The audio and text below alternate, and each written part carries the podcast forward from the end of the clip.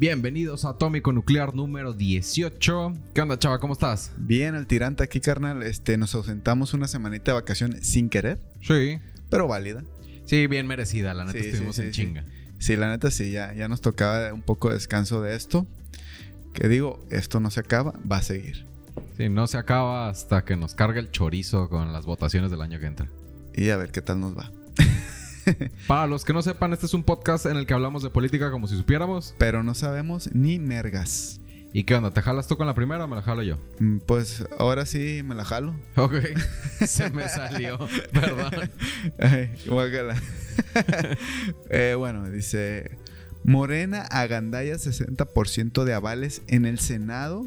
PRD no lleva ni uno, dice. El partido que le sigue con más aprobaciones de sus iniciativas es el Partido del Trabajo, el famoso PT, con 16.2% del total. Es decir, esta nota lo que habla es sobre la efectividad de- del Senado, de, lo- de los senadores, para llevar iniciativas a la Cámara y que éstas se aprueben. O sea, tiene un porcentaje alto de efectividad. Eh, Morena sí, le sigue el PT, cabrón. Y es aliado de Morena, güey. Es chistoso porque regularmente cuando uno piensa en el PT dice, esa madre no figura y resulta que sí figura. Pues de que al mínimo le hacen al pendejo y están demostrando chamba, ¿no? Sí, Mínimo. Dice, desde el 2021 en el Senado solo las propuestas de Morena tienen la prioridad de atención para concretarse, pues de los 43 cambios de orden jurídico nacional que hoy son una realidad y que nacieron en el Senado, 60% fueron impulsados por Morena, mientras que la fuerza política que más se les acerca es el Partido del Trabajo, con 16.2% de autoría en cambios legislativos hoy tangibles. En contraste, el PRD no se le ha aprobado ni una de las 102 iniciativas que han presentado sus senadores. Valieron verga en pocas palabras. Los senadores del PAN solo son autores del 9.3% de los cambios legales que se han concretado desde septiembre del 2021 en el inicio de esta 65 legislatura. El PRI verde, el PRI, eh, Partido Verde y Movimiento o Estorbo Ciudadano están empatados con el 4.6%, pues solo se les han aprobado a cada uno de ellos dos de las 573 iniciativas que suman las tres bancadas, en tanto que el grupo parlamentario de Encuentro Social solo se respaldó una iniciativa desde el 1 de septiembre del 2021 hasta el 15 de diciembre pasado. Un- poquito más despacio. El PT eh, propone un chingo y no le aprueba nada. Eh, no, esos son el PRI, Ok. el Verde y Movimiento Ciudadano. Ok. De 573 iniciativas, solo que suman las tres juntas, los tres partidos juntos, solo el 4 por- punto- 4.6% se les han aprobado. Son como el vato heterosexual en Tinder, ¿no? Le tira todo, pero no pega nada. Exactamente. Qué forma de valer verga. No, ni que fuera México. No, no somos México. Ah, no, sí somos, perdón. Chiste. Oye, pero es a lo que voy entonces. Digo, ojo, tampoco. Si son un chingo las que meten, pues también hay que ver qué tipo de iniciativas meten, ¿no? Sí, y si no les pasa como, no digo que todas hayan sido buenas, pero como le pasaba a Fox que quería meter alguna iniciativa y todas se las bateaban. Ajá. Exacto, pues, pero en este caso estamos hablando de las bancadas que trabajan dentro del Senado, pues. Sí. O sea, ni siquiera es el presidente el que se está promoviendo, pues, que es lo que le pasaba a Fox, que no tenía, que le pasó igual que Obama. No tenía este mayoría en el Congreso. Y si quieres hacer algo chilo, pues te van a mandar a la verga con tal de dejarte mal. Sí, podrás ser el presidente, pero si no tienes gente de tu lado, pues no tienes manera de tener seguimiento en las ideas. Exacto, mira, dice, de acuerdo con la información contenida en el sistema de información legislativa, que hasta el momento es el único que permite consulta cruzadas y actualizadas del trabajo legislativo entre el 1 de septiembre del 2021 y el 15 de diciembre de este año, estamos hablando ya del 2023, estamos, ¿qué? 21, 22, 23 años, que corresponde al periodo del trabajo de la 65 legislatura, las ocho bancadas en el Senado han presentado un total de 2.279 iniciativas. Y de ese universo, este, perdón, me perdí, acá estoy. Y de ese universo, de 2.279 iniciativas, únicamente el 1.8 se han convertido en una realidad en el orden jurídico nacional, pues hasta el momento solo 43 se convirtieron en dictámenes aprobados por ambas cámaras y que ya fueron publicados en el diario oficial de la Federación, por sus siglas DOF, que están por publicarse, es decir, el 98.2% están atoradas en comisiones de trabajo. O sea, todas están atoradas como en papeleo. Sí. Y en ver qué, qué es lo que hace falta, cómo mejorarlas, cómo sean viables. Chamba. Chamba pura. Sería cuestión, sería interesante revisar qué procesos se pueden implementar en el sistema legislativo para agilizar el sí, ¿no? Y por qué, ¿no? Y tener transparencia en ese tema. Sí, güey. Incluso también, este, como estos, es- estos indicadores, pues también sobre eso, pues a ver, si estás chambeando chill, ojo. Porque muchos a lo mejor están metiendo por meter, ¿no? O sea, a lo pendejo, aunque no se aprueben, pero estamos demostrando chamba, ¿no? Como vato soltero en TikTok. Digo, Ah, en Tinder. exactamente, a ver qué pega. Ajá. Meter Y- por meter. Ajá. oh, Dios. Tranquilo. Sí, sí. No, no, no, como dice, no hablemos de nadie. Pero esos 43 decretos que ya son una realidad o están a días de comenzar a hacerlo, 25 nacen de iniciativas presentadas por los integrantes de Morena en un total eh, que en total presentó qui- 850 iniciativas en ese periodo. Verga, güey. 25 de 850. Hay un meme que me hizo mucha gracia en estos días, este que se me hace muy parecido a este tema. Ajá. Son unos changuitos como que están en una entrevista de trabajo. Y me acordé mucho de ti porque tiene que ver con las matemáticas. Ajá. Un changuito le dice al otro. Yo soy bien rápido para las matemáticas. A ver, 572 por 1450, como 25. No mames, le dice, eso no, no, me puede dar ese número. Dije que era rápido, no que era bueno. Entonces, Eh, buen punto. se me figura que va por ahí, pues él. Pues sí, estamos metiendo un chingo de iniciativas. Este. Que sean viables y no se aprueben es otro pedo. Exactamente, o sea, no estamos viendo el análisis completo. Pues, pues yo digo que sí tiene que medirse eso porque es lo que realmente es su chamba, güey. O sea, supuestamente ve- ver cómo mejorar las condiciones del país a través de iniciativas. Y pues no sabemos ni qué chingados están metiendo. A lo mejor también por eso es tan bajo la efectividad, ¿no? Sí, el, el qué y cómo lo están metiendo, ¿no? Sin albur. En el sentido de. eh, Con, con Albur, pues siempre sabemos que nos están metiendo el chorizo, ¿no? Ah. Cobrando el sueldo. Amén. Hablando de. Seguramente deben de tener que llenar el formulario del documento que están metiendo de ciertas maneras. Y a lo mejor, pues lo están metiendo mal, nada más por decir, ah, sí metí un montón. Pero como, digamos, si estuvieran trabajando con un practicante a la hora de hacer el llenado de esa información. Exactamente. Sí, güey. Y dice, aquí otra cosa importante en esta nota. El PAN es la segunda fuerza política en el Senado y también es la bancada que está en el segundo lugar en el número de iniciativas presentadas en la 65 legislatura al sumar 509. Pero de ellas solo cuatro se han convertido en realidad. Es decir, su productividad como bancada es únicamente del 0.8%. Imagínate que el sueldo de- dependiera de, de- de la efectividad y de lo viable que sean las iniciativas que ellos proponen, güey. No, estarían No, sin dinero. Ya no, ya no fueran este, senadores, cabrón. Sí, eh, justo eso iba con el tema de revisar la efectividad de lo que estaban haciendo. Este, porque, por ejemplo, seguramente a ti como maestro te califican en base a, a cierta efectividad. O O sea, sea, es que así ha sido, así sido el modelo educativo mexicano, que viene el prusiano, ¿no? Que ya dicen que está obsoleto, pero sobre eso se basan. A ver, ¿cuántas tareas hiciste? ¿Cómo participaste en clase? ¿Cómo te fue en los parciales? Y sobre eso se hace un ponderado sí. y es tu calificación. Es decir, que si valiste verga, no llevando tareas, valiste verga, no participando en clase y aparte valiste verga en los exámenes, pues te carga el chorizo. ¿Por qué no lo aplican ahí mismo también para que vean lo que se siente? Sí, el suelo no es parejo en diferentes áreas de trabajo. Ah, huevo. ¿Qué te iba a decir? Me voy a brincar a la que sigue, que es la primera mía. Dice top 7 de Frente Amplio por México del Excelsior. Eh, punto número 1. Xochitl Galvez lidera las encuestas. En agosto, Xochitl Galvez del PAN obtuvo una ventaja de 15 puntos sobre Beatriz Paredes en una encuesta del Frente Amplio por México, lo que llevó al PRI a respaldar a Galvez como la candidata de la coalición opositora en las elecciones presidenciales del 2024. Actualización, estamos en diciembre 29 del día de esta grabación y pues ya no va en el, en el nivel 1, ¿no? No va en el primer lugar.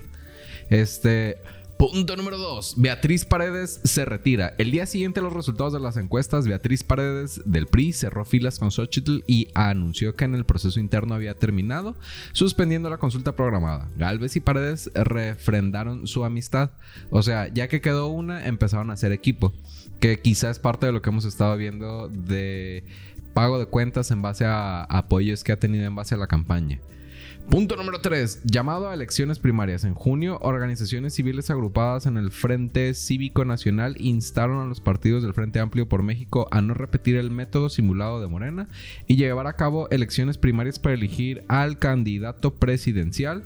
Eh, las secretarías generales del PAN, PRI y PEDORRE acordaron consultar a la ciudadanía para consultar el plan de la coalición. Este, el punto número cuatro es que hay conflictos internos en el movimiento ciudadano. No me digas. El gobernador de Jalisco, Enrique Alfaro Ramírez, se enfrentó a Dante Delgado, líder del movimiento ciudadano, debido a su negativa a respaldar a Xochitl. A Xochitl. Sin embargo, en octubre resolvieron sus diferencias con un apretón de manos. Y de nalgas también, posiblemente. Sí, bien dice mi jefa que el juego de manos es de villanos. Así es. Retirada de Samuel García. En octubre, el gobernador de Nuevo León, Samuel García, solicitó separarse del cargo para competir como candidato de Movimiento Ciudadano a la presidencia, pero en diciembre decidió no competir. Fue la carrera política más corta a la presidencia de la humanidad. Sí, sí, sí, le duró más un pedo en la mano. Así es. Cuauhtémoc Cárdenas se desvincula, es el punto número 6. El líder histórico de izquierda, Cuauhtémoc Cárdenas, sigue vivo. Este, se desligó. ¿cómo no? Hijo de Lázaro Cárdenas. Wow, ¿qué edad tendrá? Ahorita googleamos. El líder histórico de la izquierda, Cuauhtémoc Cárdenas, se desligó de la organización México Colectivo. ¿A quién le pone estos nombres? Lanzada por político por políticos, activistas y académicos para construir un nuevo proyecto de nación el 31 de enero, que pues me imagino que es a principios del año pasado. Eh, digo, este 2023. Y disputas por candidaturas estatales. A pesar de haber acordado la distribución de candidaturas estatales en septiembre, PRI, PAN y PRD comenzaron a disputar la definición de candidatos, lo que puso en riesgo la coalición. Bueno, este da una pausa. Este me manda el, el ala B de, Atómico Nuclear, nos manda la información. Este Cuauhtémoc Cárdenas tiene 89 años. su madre, ya está. Ya se debería retirar, ¿no? Eh, mira, mientras le siga dejando. Pues sí. ¿Qué opinas de los puntos, de los siete puntos del Frente Amplio por México de este año 2023? Mm, ¿Me puedo poner un nombre? Sí que si sigue así, tal cual los siete puntos y lo que hemos venido siguiendo en los 18 capítulos de este H podcast, este, creo que podríamos meterle el título de Gabriel García Márquez, Crónicas de una muerte anunciada. Sí, parecen más que los siete puntos como los siete pecados capitales, ¿no? Exactamente. Povechitos. Te toca. Bueno, dice, esta está chingona, igual nos matan, pero no hay pedo. Como la del José. Abraza morena. Ay, está muy feo que te abrace la morena. es el negro de WhatsApp. Dale, te ahorca. Como el vato de The Voice. Ándale. Abraza morena Jorge Hank en Baja California. El por qué Morena hace una alianza que política y electoralmente no necesita en Baja California, pero que además encabeza Jorge Hanron, es el dueño de Grupo Caliente. Bueno, este, los casinos. Ah, eh, te pongo un poquito de historia política. Han González. Este Han Ron es hijo de Han González. Él es el, prácticamente el que llevó a la política a este al grupo Tlacomulco. Este, dado por donde está este Salinas, los Salinas, está de ahí, emerge Peña Nieto, toda esa bola de políticos. Del PRI. Del PRI. Y es el creador de este.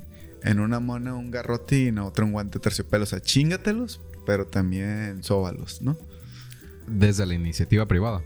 Eh, de todo. O, sea, él, fue, él fue secretario de gobernación. Ah, ok, esa era mi duda. Este, creo, no recuerdo bien.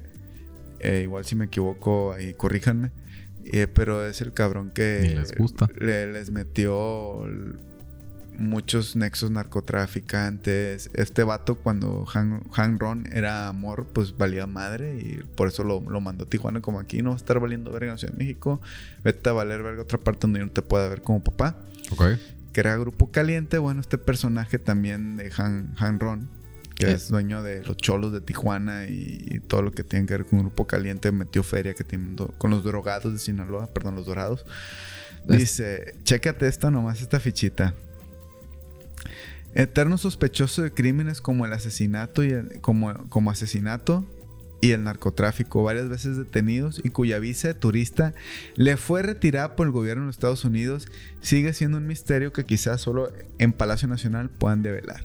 El ex reo federal detenido por acopio de armas en el año 2011 e investigado sin éxito, más por impune complicidad que por incapacidad, por parte de la Fiscalía General del Estado de la Baja California, con base en los, los exámenes de balísticas que determinaron que algunas de esas armas fueron utilizadas para asesinar personas, Han, Ron- Jorge Hanron fue abrazado por el partido oficial Morena para ir en alianza política a las elecciones locales del 2024.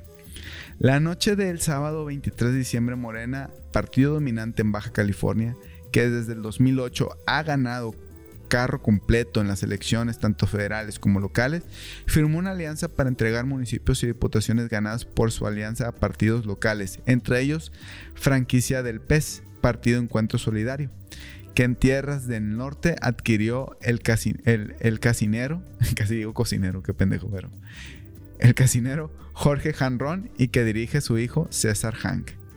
Además a la alianza se sumó también el partido local, el cual, por cierto, ayudaron al Instituto Electoral del Estado a mantener el registro Fuerza por México, Baja California. Eh, además de los ya clásicos, clásicas comparsas del, del oficialismo, el Partido Verde Ecologista de México, el gran ausente en la coalición, sigamos siendo historia en Baja California fue el Partido del Trabajo, que en el estado 29 lo maneja el ex morenista Jaime Bonilla Valdés, el que fue incluso gobernador de La Baja. Este, total, que el abrazo de Morena Jaime venía cargado con dos candidaturas a alcaldías, una sindicatura, cuatro regidurías y dos diputaciones locales en Tijuana. Efe- Exactamente. Efectivamente, Morena cedió al PES de Hanron posiciones que ya tenía ganadas con candidatos que fueron de su partido y no de otros de la alianza, de la alianza como PT y Partido Verde.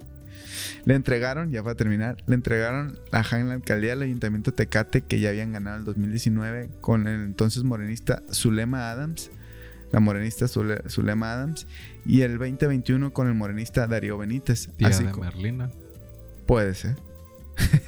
Daría Benítez, así como una regiduría. Además, la presencia municipal del Rosario y otra regiduría que Morena logró ganar al PAN en el 2019 con la candidata Araceli Brown, quien fue reelecta en el 2021 por su mismo partido oficial. Morena le dio a Han la sindicatura de la ciudad más poblada con mayor presupuesto del estado, Tijuana.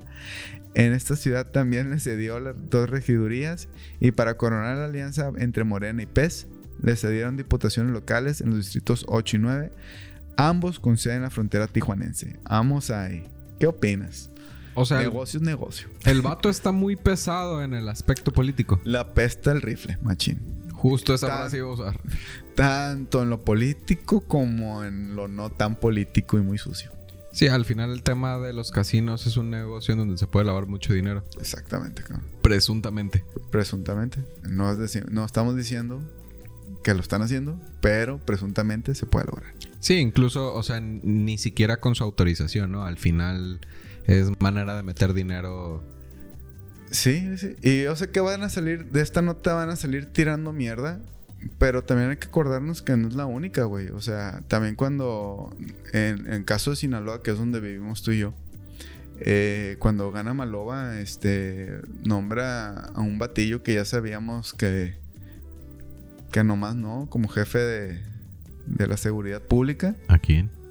este, nos mama estar vivos. Ok.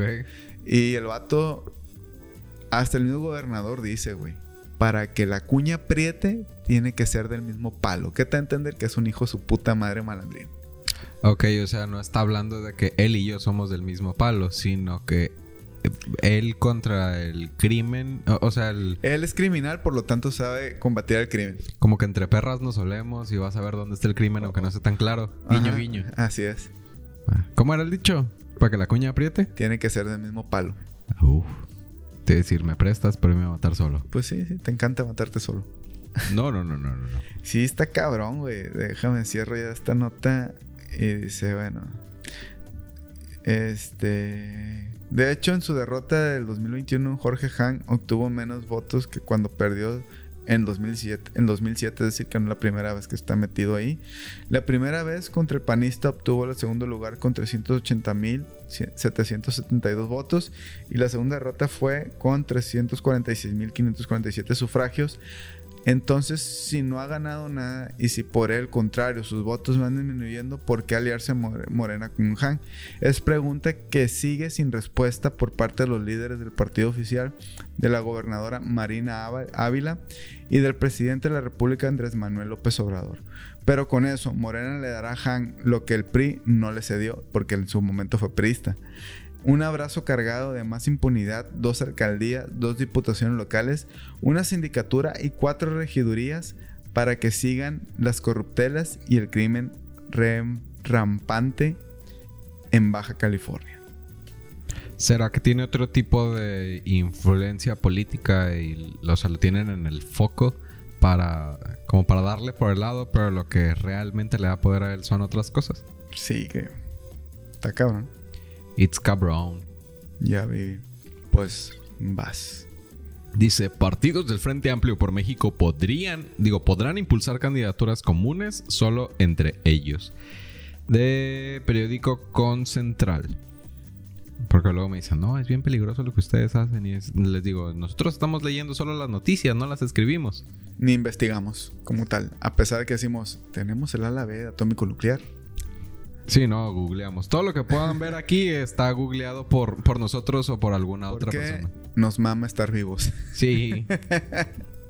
Dice, lo, lo, traigo en viñetas y el artículo también. Dice, candidaturas comunes entre partidos del Frente Amplio. Los partidos políticos que forman parte del Frente Amplio por México podrán impulsar candidaturas comunes en las elecciones del 2024 esto significa que un partido puede aliarse con uno, dos o tres o incluso los cuatro partidos del frente para tener el mismo candidato. O sea, aunque sean varios partidos políticos, van a poder, en teoría van a estar votando todos por la misma persona, aunque sea del PRI por el PAN. Esto a mí me suena demasiado bello para ser cierto. Dice limitación en las alianzas. Básicamente dice que entre ellos sí, pero Morena no. Em, perdón. ajá. Sí. Y me va a sacar otra, me va a saltar otra viñeta. Porque es redundante. Resultado de un pacto de buena fe. Esta restricción es el resultado de un pacto de buena fe entre todos los partidos que son parte del Frente Amplio de, por México, que ya sabemos cómo funciona la buena fe aquí en México. De la verga. Sí, no. Aquí, si no hay intereses en común, no. No hay, no hay buena fe. Sí, no. La buena fe no existe en México. Es que, güey, si, lo comparas con Game of Thrones, güey, esta madre es eso, güey. O sea, el, el prácticamente es el, enemigo, de, mi, enemigo es mi amigo, güey. Sí, está bien cabrón que no ves como que alguna afiliación política con cierta... Eh, estar ligados a las ideas que se supone que representa el partido. Porque hay partidos como el PRI y el PAN que son, el agua y el aceite. Son y son antagonistas, güey. O sea, es un no sé, güey. Esa, esa madre es con un puto incesto, güey. O sea, va a ser un producto con problemas. Sí, va a salir pendejo el niño. Exactamente. Perdón. Este. Raspe muebles muy cercanos. En fin. Eh, dice el PSI. No sé cuál es el PSI. Eh, eh, PSI. Se unió recientemente a esta coalición, coalición y la fundadora de este partido y senadora por el PAN, Nadia Navarro Acevedo, se pasó a la bancada del PRI. ¿Quién sabe qué es el PSI? Estoy, está, estoy comunicando con el ala B de atómico nuclear. Muy bien. Mientras el ala B lo, ¿cómo se llama? Lo encuentra, vamos a leer la viñeta que sigue. Retos. Ok, aquí te, es de Puebla y se llama Pacto Social de Integración. ¿Estás de acuerdo que son puros grupos con nombres mamones para poder seguir mamando dinero del erario público para poder decir, sí, me chico? Eh, sí. Chavales, nunca me van a contratar. En fin, retos y críticas. La líder estatal del PAN reconoció el esfuerzo del gobernador Sergio Salomón Céspedes Peregrina por pacificar la entidad, mm, mm, pero señaló que todavía hay mucho trabajo por hacer, especialmente en lugares como la Sierra Negra y la Mixteca. También lamentó la eliminación de recursos federales para la seguridad de los municipios. Eh, importancia de la situación, se subraya la gravedad de la situación en el país y se critica el recorte de recursos para seguridad por parte del gobierno federal. Este, a mí ese tema de los, de los recursos para seguridad se me hace bien interesante porque es el primer comentario que te puedo hacer un panista de qué es lo que le duele al país. Este, La seguridad. Ajá, cuando realmente el problema tiene más fondo. El. Ni modo, chingue su madre. Me tocó platicar con unas personas en una reunión hace poco en donde justo esa era su conclusión de ¿y qué le hace falta al país? Y les comento que a mí me tocó convivir mucho tiempo con una persona, ya sabrás tú quién, si no fuera Ecuador te digo, este, que me comentó que le cayó el 20 que eh, los niños caen al crimen organizado en edades tempranas porque no tienen que comer. Tienen que decidir entre ir a la escuela o ir a trabajar con el papá para ir a conseguir dinero para poder comprar comida. Entonces, este, yo justo hacía la misma conclusión de que, pues no, está bien peligroso México y la corrupción y la impunidad. Y es, sí, cierto, o sea, no digo que sean problemas menos importantes, pero si un problema sistémico del país es la seguridad, una manera de resolverlo es quitarles la necesidad de tener que entrar al crimen organizado. Eso no evita que los que quieran ser malandrines se van a volver malandrines porque eso quieran hacer, ¿no? Pero como lo que platicábamos en algunos, no sé si de, fuera- dentro o fuera de cuadro, pero con el podcast de Toxicomanía, que en algún momento en el país fue, eh, ¿cómo se dice? Legal el uso de sustancias este, que ahorita son consideradas como ilegales, como la heroína o otras. Sí, sí, que era suministrada por, por, por, este, el área de salud del gobierno y era este, drogas de calidad y, y era una, una forma de cómo, más allá de, de que siguieran con el vicio, para irlos sacando del vicio. Sí, que se los. Justo eso les. No sé si llegué a ese punto de la conversación, pero ese era el punto medular al que quería llegar. Los problemas existen, pero si los criminalizamos, este, le damos más fuerza a los criminales. Los, los polarizas la sociedad cuando si en realidad los tomas como un problema sistémico o como un problema de salud en el cuerpo y los empiezas a atender en lugar de criminalizarlos, empiezas a encontrar. Como lo que es un problema de salud pública, güey. O sea, es un problema. Son personas con vicios y un vicio es un, es un problema de salud. Y la desnutrición también es un problema de salud es, pública. también. Que de hecho, güey, hay un chingo de alimentos. Que, pero bueno, ahí, ahí sí platicamos un poquito de la nutrición, pero también tiene que ver la idiosincrasia mexicana de, de a huevo querer comer res, güey. Sí. Carne de res, o sea, lo más caro. Dices, güey, no mames, si está más barato el pescado, compra pescado. O, o, o hígado, yo qué sé, güey. O sea, Sí. ay, no, es que no me gusta. No mames, cabrón. Ni tienes dinero, güey, en el buen pedo, güey. Y te ponen los moños para tragar, güey. Y yo me acuerdo cuando uno tiene hambre, te vale verga, tragas, güey. Sí, y comes, comes frijoles, com- comes lo que tienes a mano, ¿no? Exactamente, güey. Y se me hace bien interesante cómo muchas de las justificaciones de en qué vamos a gastar va a ser en seguridad. Y la alimentaria. Sí, el- me acuerdo de un análisis y creo que ya lo he comentado en donde dicen que si al gobierno una de las situaciones que más desfavorece para sangrar el erario público, sea, el dinero que le pagamos como impuestos al país, es decir, pues el país está bien inseguro, vamos gastando en patrullas, en pistolas, en este capacitaciones para el sistema de seguridad, cuando en lo que probablemente es conveniente que gasten es en este en tratar a las adicciones como un problema de salud pública y al Combatir la desnutrición. exactamente O la pobreza alimentaria. exactamente Sí, güey. o sea, totalmente, pero. Este. Lo que no entienden los políticos y es el núcleo de, de lo que se habló desde un inicio en este programa es que los políticos viven en una burbuja. sí Entonces no saben realmente a veces cuáles son los problemas del país o de la localidad.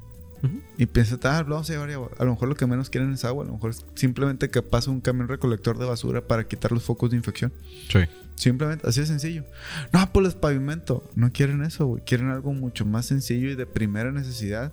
si necesitan otra cosa Ajá. No, les voy a poner luz, güey. Ni electrodomésticos. Tiene chinga tu madre. ¿Para qué les quieres poner luz? sí ¿No? totalmente vas Bueno, esta es una nota corta. Dice, pospone Morena resultados de encuestas de candidaturas. Aguanta las 5 segundos. Para diputados.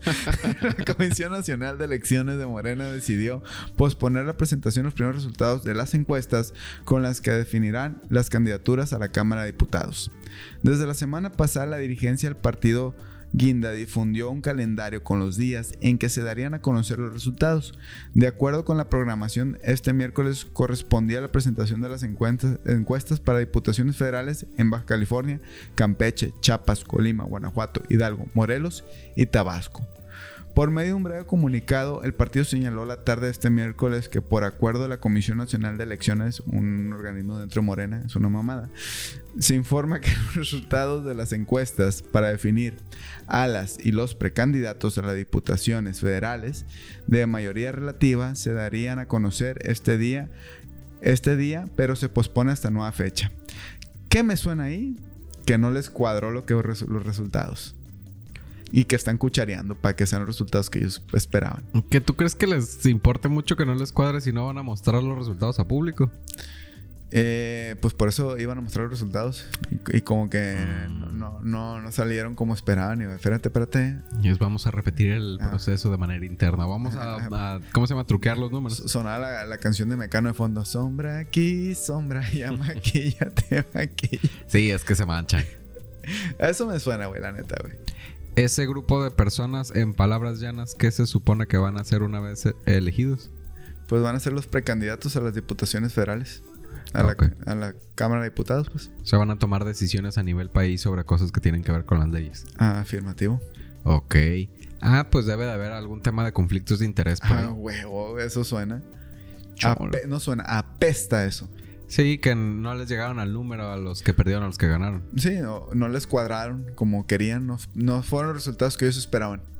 Que está bien cabrón, o sea, si va a ser más de una elección de personas, es complicado que todos los números cuadren. Ajá, y pues imagínate, Brad, ahí está el caso de Brad, en algo tan sencillo como eso. A ver cómo nos va, a ver si puede ayudar a tener más influencia en este tipo de cosas. Pues ojalá. Voy. Dice, esta nota está medio mamona, pero dice, feliz fin de AMLO. Xochitl Galvez lanza mensajes con drones en cielo de CMX. Sí. Este, mensajes en el cielo de la CDMX.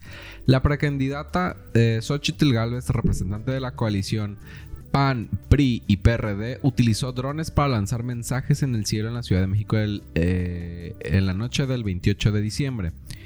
Eh, los mensajes incluyeron frases como no más inocentes y Xochitl y fueron visibles desde varios puntos de la capital como Azcapotzalco, Coyoacán, Álvaro Obregón y Cuajimalpa. Uno de los mensajes destacados en el cielo fue Feliz fin de AMLO señalando la proximidad del fin del mandato del presidente Andrés Manuel López Obrador, que concluirá el 1 de octubre de 2024. Galvez ha dirigido críticas hacia el presidente López Obrador, enfocándose en problemas como la falta de resultados en la estrategia de seguridad y la escasez de medicamentos que ha afectado a pacientes con cáncer, entre otros. Los mensajes en el cielo también incluyeron el nombre de Xochitl y un corazón con una X dentro, que ha sido un símbolo importante durante su campaña.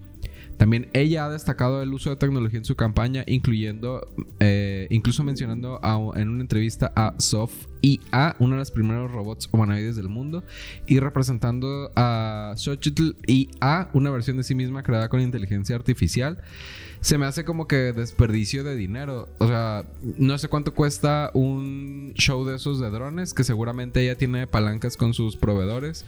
Pero ese dinero, si fueron 10 mil pesos, se pudieran haber gastado en cualquier otra cosa. Es que el gasto es muy, siempre ha sido muy exuberante, pendejo e incluso exótico para los candidatos, güey. Sí. Y lo digo o exótico o extravagante porque gastan a veces en pendejadas que en realidad no. Y que es la otra, a veces también yo siento que ya están por esta parte porque las últimas elecciones que hemos vivido a nivel estado y a nivel país, creo que ya mucha gente entendió que las cosas que dan en las campañas es lana que se destinó a parte del pueblo, del erario, pues de lo que pagamos de impuestos. Entonces mucha gente, sí, dame a la chingada, dame. Sí. Sí, voy a votar por ti. Uf, ya me vi votando por ti y los mandan al riel, pues. Y ya como que ya mejor se ponen a gastar en pendejadas. Sí, que no. O sea, ya todos sabemos que el dinero no va a lo que debería de ir. Sí, no. Cuando lo leí no, no me gustó. Dije. Me gusta la tecnología. Y me gustan los shows de luces que hacen esos drones. Pero para el base. Para el base, para algún otro. Para, una boda, para lo que quieras. Pero no para estas mamadas, pues. Sí, para un espectáculo es. Yo sé que han criticado mucho a nuestro candidato más fugaz de la República Mexicana del 2023 con sus campañas de redes sociales y demás. Y dices, pues sí está mamón, pues, pero de alguna manera lo sientes que está en línea con lo que quieren hacer. Y eh, haz de cuenta, este uso de drones se me hizo como vamos a despilfarrar dinero. Se me hizo como que de, de mal gusto en ese sentido. Sí, sí, totalmente, güey. Creo que si ya estás metiendo feria ahí, mételo algo que mejore las condiciones de las personas mínimo. Pero a eso se agarran también, pues como ya las personas entendieron que las cosas que dan, reitero, este, saben que es lana de ellos. Sí. Y ya no votan, o sea, ya, ya no compran el voto tan sencillo. Prefieren gastar en otras pendejadas. Si tú tuvieras el dinero y te lo tuvieras que gastar en algo de tecnología para trabajar con el pueblo en tu campaña, ¿cómo en qué lo gastarías? Algo de tecnología. No necesariamente tiene que ser un show de luz, no, puede No, ser. no, no. Pues voy a traer unos. Ándale. Este, no, yo creo que realmente preferiría gastar lana. Al final de cuentas, ya el voto no sabes si va a ser para ti. Tal vez no sé si en qué tipo de tecnologías, porque no estoy muy, muy, muy, muy metido en ese mundo. Pero no sé, o sea, preferiría donar este Compu. a escuelas computadoras que se necesiten, cableado, internet. Sí, sería No. un, un mejor gesto. Podrían ser Sí, las así. O libros, güey, o donar libros. Qué mejor tecnología que, el- que los libros, cabrón. El, quizá me voy a ir muy de pique con la idea, pero me tocó ver hace años. Hay un compa que se llama Mark Robert que fue ingeniero de la NASA y después fue ingeniero de Apple. Ajá. Y tiene un canal en redes en donde sube videos eh, un poquito más como juguetones. Le hizo un, un campo de eh, obstáculos a unas ardillas y luego un pulpo y te explica como que la lógica detrás de lo que está haciendo. El punto es que uno de los videos que me tocó ver es que creo que, no me acuerdo si es Procter Gamble, la marca Head Shoulders, tiene un- unos sobrecitos de...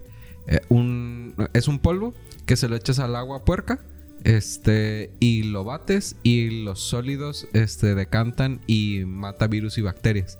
Entonces, mientras te Es un tomes purificador de agua. exactamente este sin aunque no tengas el recipiente porque de repente te mandan unos en donde este el quita sólidos y demás, eh, es ese líquido te separa los sólidos del, del, del agua limpia este, y te permite tomártelo. Por ejemplo, algo así, pensando en, en llegar a la población más grande del país y hablando de, pues a lo mejor no les dejo infraestructura porque no lo quieren, este, o porque no lo saben utilizar.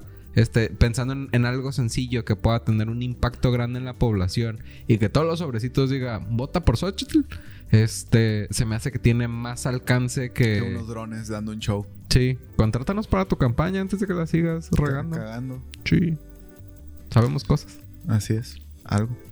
Es- Sí, güey. O, o también había unos como tubitos, güey, que eran incluso, este... Hay Les- personales también. Les llaman life straw, que al español son como el popote de la vida. Ajá, entonces puedes tomar a puerca directamente del tubo y se purifica, tiene filtros, pues. Sí. O sea, cosas a, a comunidades marginadas, güey, que ni siquiera tienen acceso al agua potable, güey.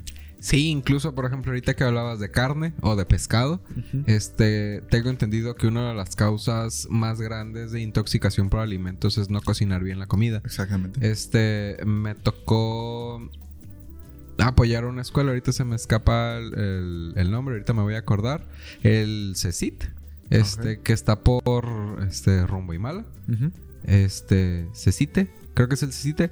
Em, los muchachos de prepa están desarrollando proyectos de tecnología. Por ejemplo, me tocó ver eh, que querían hacer harina a base de una planta que era. eh, ¿Cómo se llama? Eh, En plaga. Ahorita me voy a acordar de qué planta es. Me, me tocó ayudarles con el desarrollo del plan de negocios. Ah, eh, planta marina, planta... Planta terrestre.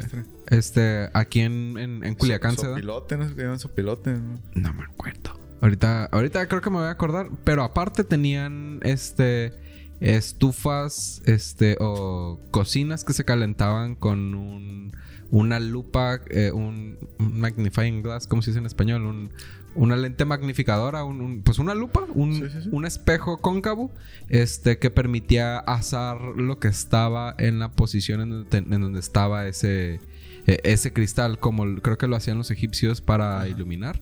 Este, y no tenían que utilizar gas o cualquier otra fuente de energía más que el sol. Entonces, digo, a lo mejor ese tipo de proyectos tienen mucho gasto, pero, o sea, hay un chorro de cosas al- al- a las que les pueden invertir. Sí, güey, es como cuando esto, los del PRI en el 93, 94, que les estalla el pedo de Chiapas, güey. No sé qué pedo fue. El del ZLN, que... Ah, con el comandante, subcomandante subcomandante Marcos. Pero antes de eso, este, llevaron unas maquinarias, güey. Para los campesinos. Ok. Muy chingonas las máquinas y la... Pero eran eléctricas, güey. ¿Y cómo chingados le iban a hacer? Exactamente, es la pregunta, güey. ¿Cómo vergas iban a hacer que funcionaran? Te estoy buscando cómo se llama ¿no? el proyecto. Entonces, es lo mismo, o sea, no, no, no visualizan ni hacen un diagnóstico para saber cuáles son las necesidades de la comunidad. La verdolaga. ¿Verdad? Ah, eso, eso es una buena, también buenas las verdolagas, güey. Sí, resulta que son unas plantas que son plaga, Ajá. que en otras partes del mundo, o en otras partes del país nadie las come porque son plaga y nada más las matan. No mames, güey. Pinche una carne de cerdo con salsa verde con verdolagas. Vas y chingas a tu madre, lo más rico del mundo. No lo he probado. Este. Me tocó ver el proyecto y estaban haciendo hasta postres con verdolaga. Con la harina. Y me dicen que en términos de producto el proyecto fue un éxito. Y encarga. Este, ¿tiene algún beneficio proteico, carbo? Tiene, creo que una carga de vitaminas y minerales superiores a lo que es el equivalente en tortillas, por decir, en tortillas de O- maíz. O, sea, es algo chingón que puede ayudar a, la- a terminar la cuestión de la desnutrición en México. Exacto. Incluso como con el requesón, güey. O sea, el requesón lo hacen el fuchi y la carga proteica del requesón Es superior. está bien cabrona, güey. Es que, digo, mm, va a ser escupir para arriba, pero dedicándome a lo que me dedico, te das cuenta que los productos que traen muchísima más publicidad no necesariamente son los mejores. No, no son los más saludables. Me pasa, por ejemplo, cuando veo anuncios de la industria automotriz, que veo que eh, carros como el Beat o el Spark, que tienen un chorro de publicidad, dices, pues o sea, sí tienen mucha publicidad, pero no es tan bueno como cualquier otro carro de cualquier otra marca. No. Y pasa lo mismo con la industria alimentaria con otro tipo de productos. Y creo que el paralelo que podemos ver aquí, cerrando y regresando a lo que tiene que ver con lo que tiene que ver con lo que estamos haciendo aquí, es Xochitl le está haciendo mucho ruido y Claudia no. Exactamente. Hoy tampoco hemos hablado de Claudia. No, es que lo único que, que yo este, encontré, Claudia, es que fue a, a Yucatán. Ujú. Y, y en Yucatán, bueno, en la oposición Yucatán diciendo que si ganaba Mo- Morena iba a, iba a ser inseguro. Yucatán nunca ha sido inseguro, güey. Yucatán es un paraíso para las familias de los malandros de, de México porque es muy tranquilo, incluso está cuidado, güey, nunca va a haber inseguridad. Es como si tú tuvieras de vecino a un pesado, güey, aquí, en- aquí en Sinaloa, aquí en Culiacán, güey. Y hasta se calma, güey, todo está tranquilo. ¿Por qué no les conviene levantar humo, güey? Sí, no, luego tenemos viernes negros, jueves. Exactamente. Chale. Entonces, pues es todo lo que encontré, güey. De hecho, sigue, sigue haciendo su chamba los asesores de que te lo sigo, ahorita no hables. Ahorita ni es momento, ni es nada. Tú ve, habla de que, que vas a ser candidata y hasta ahí. Qué loco, ¿no? O sea, que, que el paralelismo que uno puede encontrar en un tema se refleja en otras cosas como en la política. Quien está haciendo más ruido no necesariamente es el mejor. ¿No? Exactamente. ¿Traes más notas? Eh, ya es la última que yo que traigo, está un poquito larga, como te gusta. Y no, no necesariamente la mía. Dice, Mega Farmacia, una inauguración más de Andrés Manuel López Obrador se prepara para su último año. Dice, la promesa de la Mega Farmacia del presidente Andrés Manuel López Obrador eh, se cumple hoy viernes 29 de diciembre. La gran farmacia o mega farmacia para el bienestar es posiblemente la farmacia más grande del mundo, destacó AMLO en su conferencia mañanera. Dice, esta mega farmacia estará localizada, o está localizada porque ya la inauguraron, en la carretera Jorobas Tula, en el kilómetro 5. Está muy, muy culero el nombre, güey. El kilómetro 5 en el municipio de Huehuetoca. O sea, te toca en el. Huehue. Sí, sí, es. En el Estado de México, la cual será resguardada por elementos de la Secretaría de la Defensa Nacional, Sedena. Cabe recordar que el lugar donde está localizada la farmacia eh, era usado como almacenes de Liverpool. Por eso sus franjas con los distintivos colores. A la, ni el color lo- le cambiaron, güey. Les valió madre. Bueno, está bien porque es gasto, güey. Chingan a su madre. que lo queremos para almacenar medicina? Se han de haber dicho, pues se parece a Morena. Ajá. Eh, un rosita, digamos que se destiñó el guinda. Ándale, sí. Se despintó. Este, parte de tu vida. Y sí se te va a la verga si no, si no hay medicamentos. La megafarmacia tiene un espacio de 94.546 metros cuadrados. Eh. Eh, cuenta con dos naves más 98 andenes de recibo, 97 andenes de embarque, 102.322 posiciones o espacios de almacenamiento, almacenamiento eh, 286 millones de piezas de capacidad de almacenamiento red fría, es decir, tiene para vacunas, por lo visto. Centro de mando, centro de atención, sala de juntas, área de planeo y área de supervisión. Este Andrés Manuel invitó a la prensa a conocer las megafarmacias del bienestar, eh, que tendrá una capacidad de almacenamiento de 286 millones de piezas y 1.438 claves. Eh, la ceremonia de inauguración de la farmacia este, concluyó con la corte del listón del presidente y los otros funcionarios que lo acompañaron. Dice, la megafarmacia de Andrés Manuel trabajará 24/7. Verga, güey. O sea, también está generando empleo, güey. Por lo visto. Pero haciendo visto. qué, güey, o sea. Es Es, lo, es lo verga, es keynesiano el compa, güey. O sea, ¿cómo sacó, cómo sacó Keynes al mundo de la Gran Depresión burdamente? no sé. Pues, ¿por qué se dio la Gran Depresión? Porque todo el mundo andaba triste. No seas pendejo, güey. Estoy triste. Este, eh, la Gran Depresión fue una crisis económica muy grande a nivel mundial en los 30, En el mundo mundial. antes, antes de, de la, la Segunda Guerra Mundial. Y era un pedo de que no había empleo. Hubo una sobreproducción, no se vendía, no hubo empleo. Y tan sencillo le preguntaron a un economista al caballero Keynes. ¿Qué pedo, güey? No? Pues tan pelado, güey. Tan burdo le se los dijo. Págale a alguien porque haga un hoyo y otro porque lo tape. Si el pedo es el empleo, estás generando empleo. Y en estos En el- tiempos pero, funciona. pero, pero en el largo plazo, Te valga verga. es dijo. lo verga. En el largo plazo va a estar muerto. Tienes razón. sí, güey. O sea, que ahor- ahorita subsanabilidad, pues ves cómo le haces, güey. sí. Wow. No, bueno, no. Esperemos, o, ojo, gente, ojo, gente. No somos. Ay, que aplaudimos, pero ojalá todos estas, estos proyectos que están generando funcionen. No porque queremos que Andrés Manuel sea el Mesías o sea el Salvador de México, sino porque si, nos, si, si estas madres traen al que le va de la verga es el ciudadano de pie a nosotros. Ándale, el que gana es, es ellos por el que se la meten es a nosotros. Así es, entonces. José Yuriar, 2023. O sea, no, no, es- no es porque, ay, amamos a Andrés Manuel. No, güey, porque obviamente los jodidos. Sí, somos nosotros. Bueno, la megafarmacia trabajaba 24-7. Eh, sobre el funcionamiento de la megafarmacia, el mandatario mexicano aseguró: para dar un abasto de medicamentos certeros, esta gran farmacia trabajará las 24 horas, los 7 días de la semana. Digo que está bien, dice. Por la logística de la megafarmacia, para conseguir los medicamentos será un plazo de máximo de 48 horas para que lleguen a mano del paciente. ¿Y usted cree? Pues. Ya te tardaste. No es que crea, ojalá. Ojalá, porque cada, eh, sabemos de cada caso, güey, de personas que en su puta vida han utilizado el sistema de salud, ya sea, llámese ISTE, llámese Seguro Social. IMSS, y el día que lo ocupan les lleva a la verga, güey.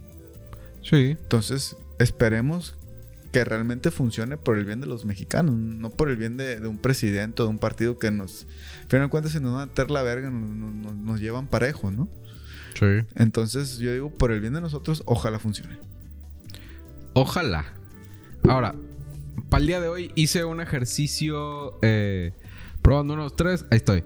Eh, hice un ejercicio con eh, de investigación en donde di con un paper del Instituto Político, Politécnico Nacional, perdón, repito, Instituto Politécnico Nacional, en donde eh, llegamos a una conclusión de los posibles siete problemas sistémicos del país. El paper o el documento está hecho en 2017 eh, en donde la intención era investigar cuáles eran los problemas sistémicos y revisar. La neta fue platicado con una inteligencia artificial, el cuales pueden ser los, cuando mucho, siete ingredientes y siete pasos para mejorar las situaciones de esos problemas sistémicos. Hoy traigo los siete problemas y traigo, no recuerdo si dos o tres este, soluciones. Si se vuelve muy largo esto, hacemos un corte antes de... Digo, quedan 10 minutos para la hora. Yo creo que voy a leer uno o dos y los siguientes me los llevo para los próximos capítulos. Este... Para el próximo año. Es correcto. para el 19 y el, y el 20. Y dice así, el primer problema que encontramos es la tasa de crecimiento del Producto Interno Bruto.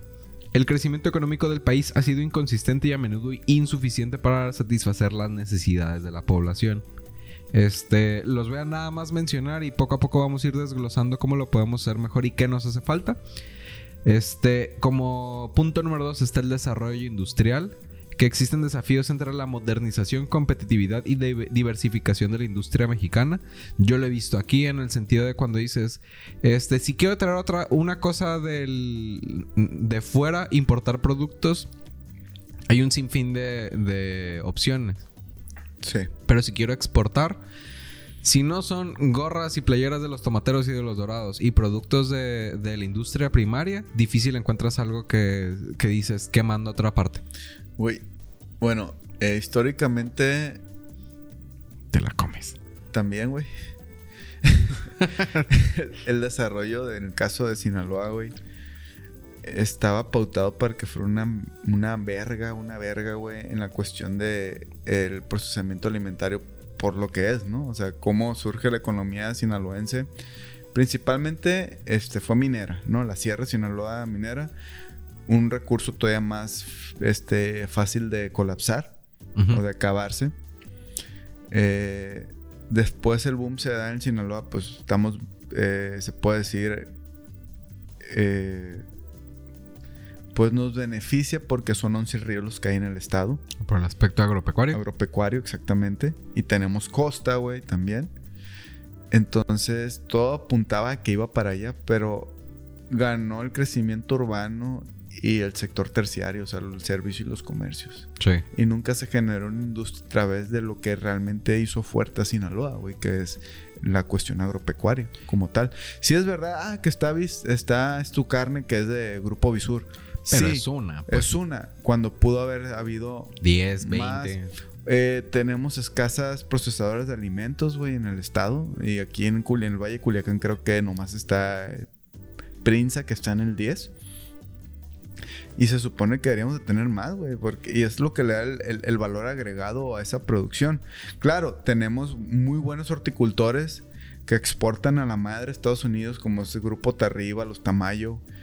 Pero no mames, o sea, ¿por qué meten toda esa tecnología? Porque es lo mínimo que les pide Estados Unidos para poder cruzar su producto. Y, y, qué es lo que pasa? Es la forma de competir contra los productores, pequeños productores de Estados Unidos, güey. Porque también necesitan ese mismo sistema.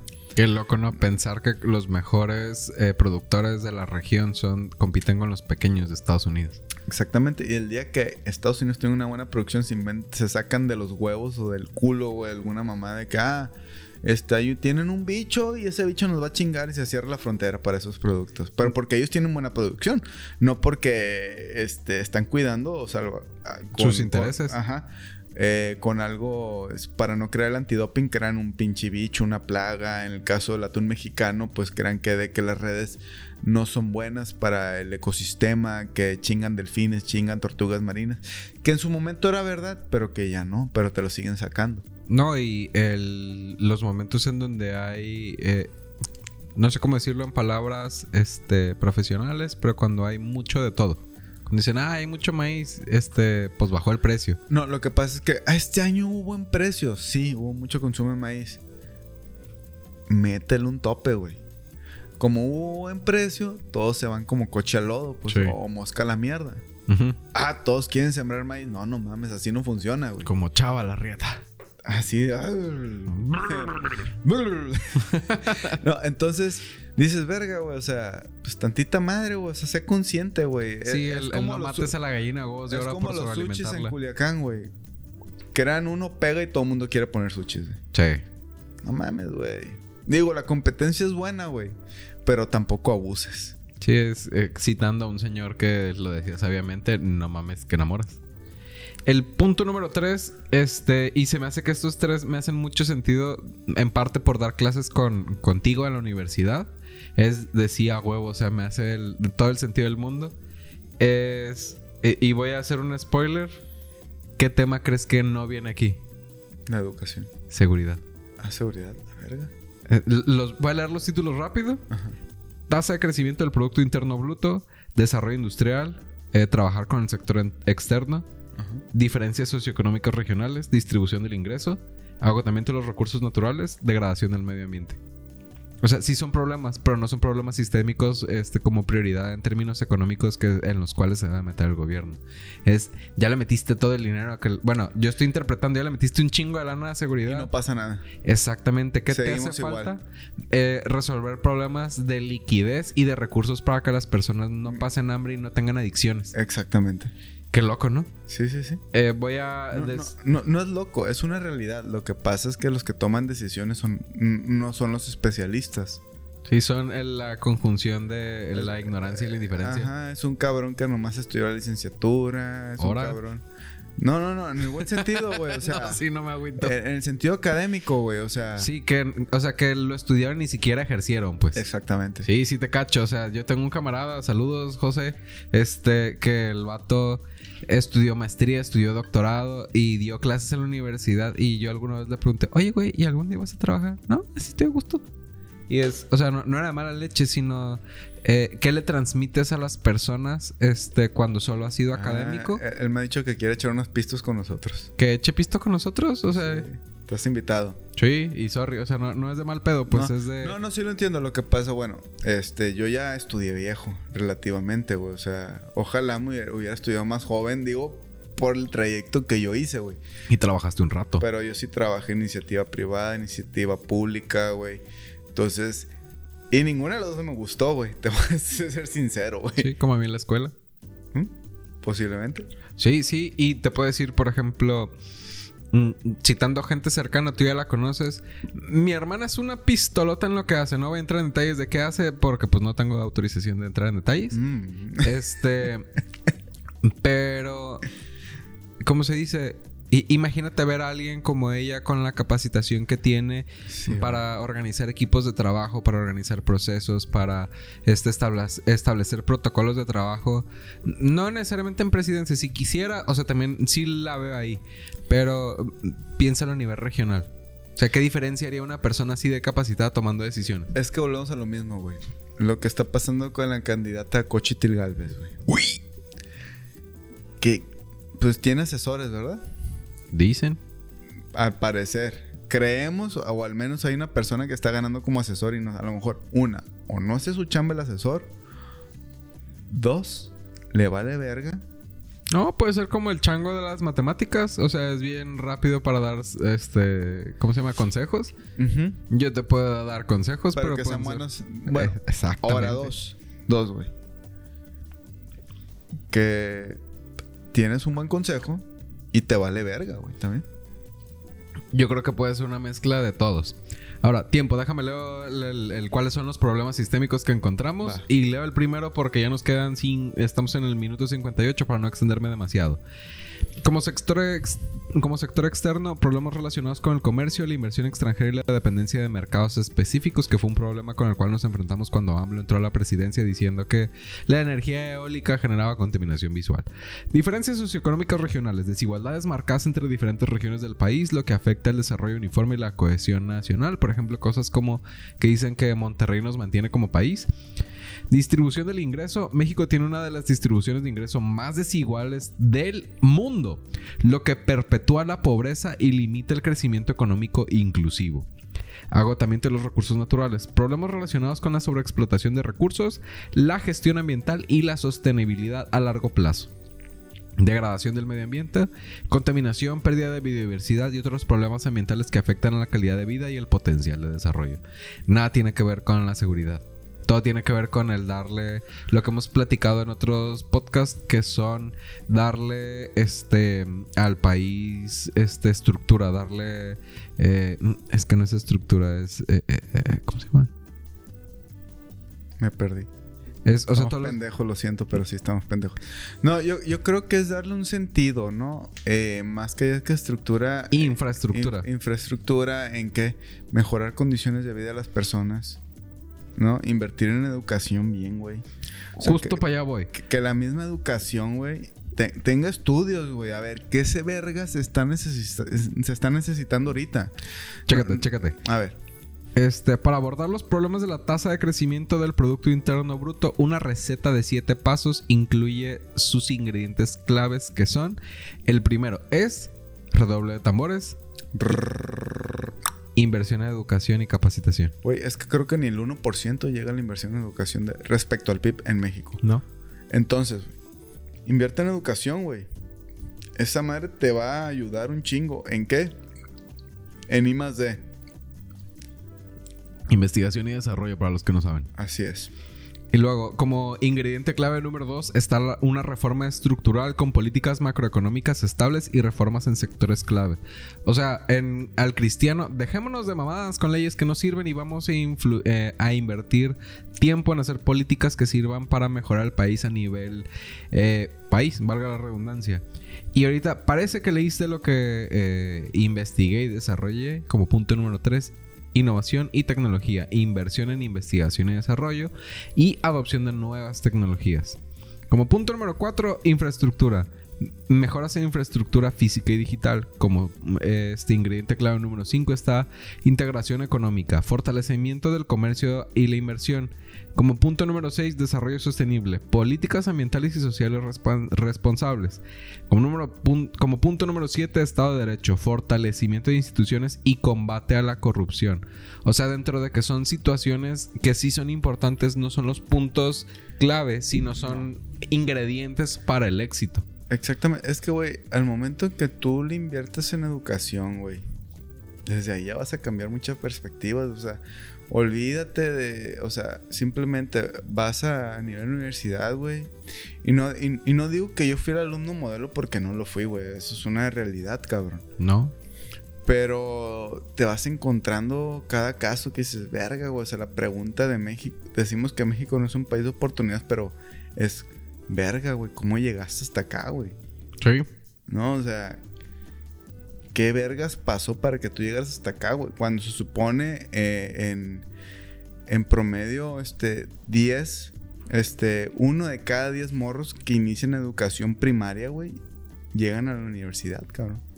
Sí, y va muy pegada con ese tema de los ingresos que hay por familia. Exactamente. El- se nos olvida que mm, tú eres el que tiene más información en ese sentido, pero no sé si el 60 o el 80% de los mexicanos viven en pobreza extrema. Güey, pues, eh, güey, el video que te, que te mandé, cabrón, de... ¿Cuán- cuál, ¿Cuál sería tu sueldo ideal y la chingada, güey? Que hablan de 10 mil pesos, Sí, 15 que mil te pesos. quedas verga, güey. O sea, digo, uno los ganó en su momento, güey. Sí, pero o sea, hablando del ideal, Sí. ¿Qué te dices? Ver, ¿qué tan jodido, güey, estamos como país en infraestructura, en calidad de vida, güey? Para que estas personas digan que con 10 mil varos mensuales, ni siquiera quincenales, güey, es- es- está chingón. Y es lo que hablamos en un capítulo, ¿no? Cuando hablamos de, de las mamadas de los, del 65 y más del apoyo. Que, mucha- que muchos cabrones opositores que vienen a primavera, vienen a Guadalupe, vienen a las quintas en la campiña, que les va con huevos, güey, que les va bien, que les fue bien en la vida, güey. Sí. Ah, pues lo agarro para mis chicles, lo agarro para la gasolina, sí, cabrón. Sí, pero los que no tocan eso. Pero los cabrones que no ganan eso, güey. Que esos cuatro mil, casi cuatro mil pesos bimestrales, güey, les cambia la vida, güey. Sí. Si nos los cambia a nosotros, o sea, al final. Así es. El hecho que te digan, hey, esta vez generaste cuatro mil pesos más a huevo, dices. Sí, sí, claro. Al final, yo la reflexión con la que llego aquí es el- tanto la educación como la corrupción son este elementos que suman a poder este mejorar cosas como el producto interno bruto. O sea, al final mucho de esto es pensar en, en- en la población más allá de las esferas este, privilegiadas. Totalmente. ¿Con qué nos quedamos hoy? Que hay un chingo de áreas de oportunidad si lo vemos como empresa del país. Sí. Eh, esperemos que todos los proyectos que el actual gobierno esté formando funcionen. Ojo, vuelvo a lo mismo. No porque queremos que Andrés Manuel sea el Mesías de México, sino porque los jodidos vamos a ser nosotros. Sí, no le vamos a Morena, lo que queremos es que nos vaya bien a todos. Así es. Y por último, este se viene un punto de inflexión muy grande que es el fin de este podcast y que va a tener para más, no nomás este punto de inflexión, que son las elecciones del 2024. Vamos a cambiar de tema, Rosa. No se preocupe. Así es. Esto fue con lo que inició, fue la idea del podcast. Nos pueden seguir insultando con otros temas. Así es, porque estamos idiotas. Y no dejaremos ser idiotas porque es una constante. Sí. Eh, espero que la gente tome conciencia de lo que está en juego. Y que no me importa por quién voten, pero que su voto sea un voto elegido, un voto estudiado. Sé que es difícil, porque ni uno lo hizo en su momento. Ujú. Eh, pero un voto que, que sea con raciocinio, güey. Sí. El, yo les diría, raza, no voten ni por Claudia ni por Xochitl. Voten por ustedes. O sea, y no lo digo como comentario motivacional. Pensando en ellos. Si es, este, ¿qué sería mejor para mí? Y sobre esas preguntas revisen Las propuestas. exactamente. Y eh, síganos insultando en redes, nos encanta. Este, pero infórmense. Así es, infórmense, raza. Este, yo sé, sí, sí, sí, yo sé que nos tiene pinches pri- privilegiados, que la chinga. Y al Sí. chile, sí. Sí, sí, somos privilegiados, cabrón. Nunca nos faltó comida, techo, güey, afortunadamente. Blanco. Pero sí, pero eso no quiere decir que. Pues le tenemos que chingar también. Y al final lo que lo único que estamos intentando es sumar desde el lado en el que podemos sumar. Así es. Y, al, y ahora le gusta que se la sumen. En tu cool, este, ¿qué te iba a decir? Y pues raza, feliz Navidad retrasada, feliz año nuevo, este, los mejores deseos y ojalá y no siga subiendo el precio de la canasta básica y ese tipo de cosas. Ojalá se siga manteniendo el- la inflación un poco controlada. Sí, siguen subiendo los precios, ¿verdad? Pero qué bueno que no somos Argentina, Así ni es. Venezuela, Ni Brasil. ni Brasil. Entonces, raza, no hay más. Y suena culero y suena cliché, pero hay que chingarle. Y creo que el momento en que estamos chingándole y haciendo las cosas bien, empiezas a cambiar tu perspectiva y le aportas un poco más a este mundo que está de la chingada y más a este México que está de la chingada. Y, y una petición personal, váyanse a la verga los que, bueno, los que truenan cohetes en Año Nuevo y los que truenan, y los que truenan pistolas también. Sí, por dos, que chinguen a su madre. Este, ¿qué les iba a decir? Em, voten por ustedes, infórmense. Este, se me olvidó que a Y usen condón. Ah, sí, bien recio. Si quieren usar de sabor, cada quien. este, pues tus redes. Eh, me encuentran como este el Chava Cisneros en Instagram y eh, Chava en Facebook.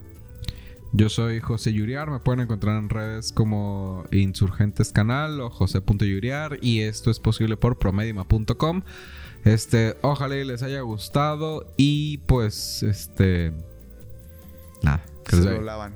Sí. Bye. Bye.